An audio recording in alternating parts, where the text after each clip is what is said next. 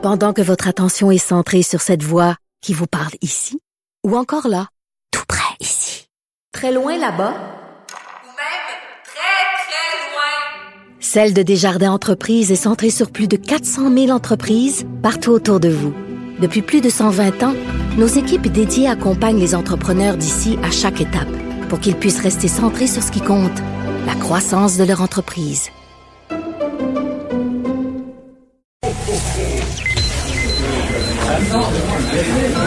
Silence Veuillez vous lever.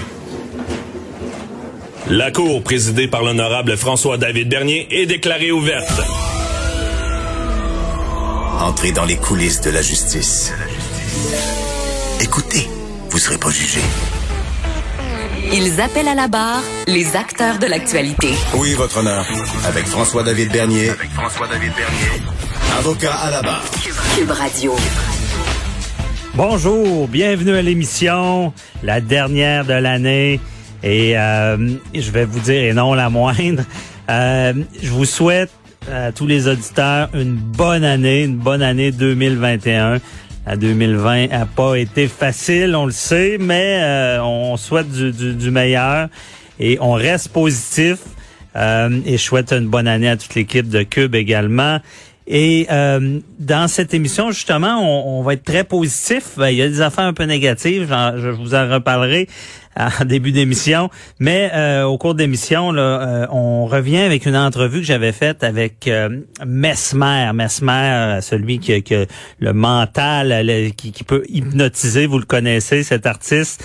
Et ça peut servir en début d'année parce qu'il va nous parler de, la, de justement de cette force-là du mental, comment on peut l'utiliser à son avantage sans jamais en abuser sur les autres, parce qu'il y, a un pouvoir de convaincre également hein, quand on connaît un petit peu comment jouer avec le subconscient.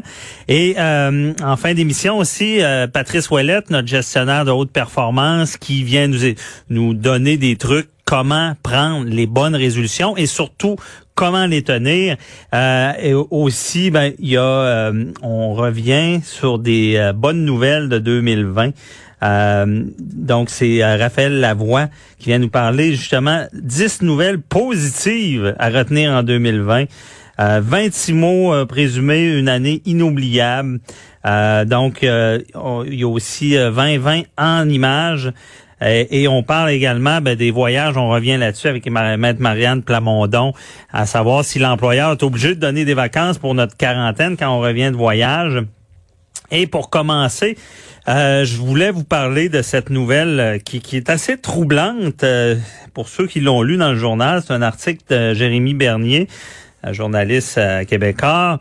Et euh, là, on se rend compte que le Québec pourrait éventuellement devoir faire euh, des choix déchirants sur le traitement des maladies dans les unités de soins intensifs si la situation devait empirer dans les, hôpitaux. imaginez un Québec où est-ce qu'on devait choisir qui on soigne. Et on a vu ça en Italie, on se rappelle. Je le sais, beaucoup vont dire, bon, tu, tu comptes des histoires d'horreur, ça arrivera pas. Mais on en parle. Il y a des experts qui disent qu'il y a une possibilité. Ça s'est vu dans d'autres pays.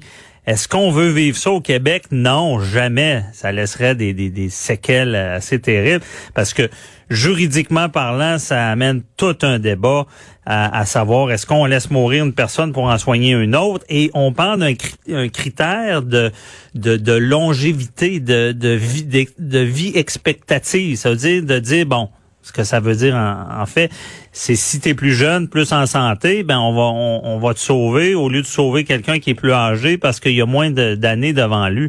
Lui, mais ce critère-là, pour moi, juridiquement parlant, il, ça tiendrait pas la route. C'est assez discriminatoire sur l'âge, assez clairement. Est-ce que est-ce que l'urgence sanitaire et tous les grands principes de, santé qui passent avant tout tiendraient? Je suis pas sûr.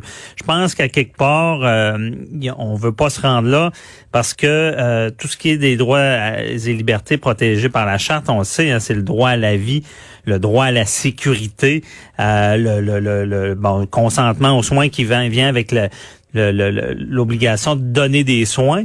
Donc, euh, de, je pense pas que ce soit un, qu'un critère qui tiendrait la route. C'est plus le premier arrivé qui va être soigné parce que tout le monde a ce devoir-là de sauver des vies.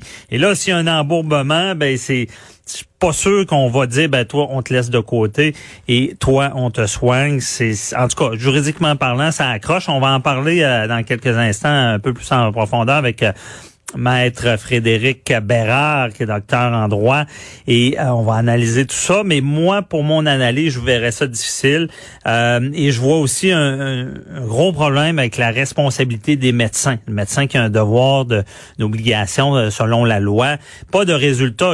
si quelqu'un meurt suite à ses soins, c'est pas, il est pas responsable. Il a un devoir de prendre tous les moyens pour sauver une vie.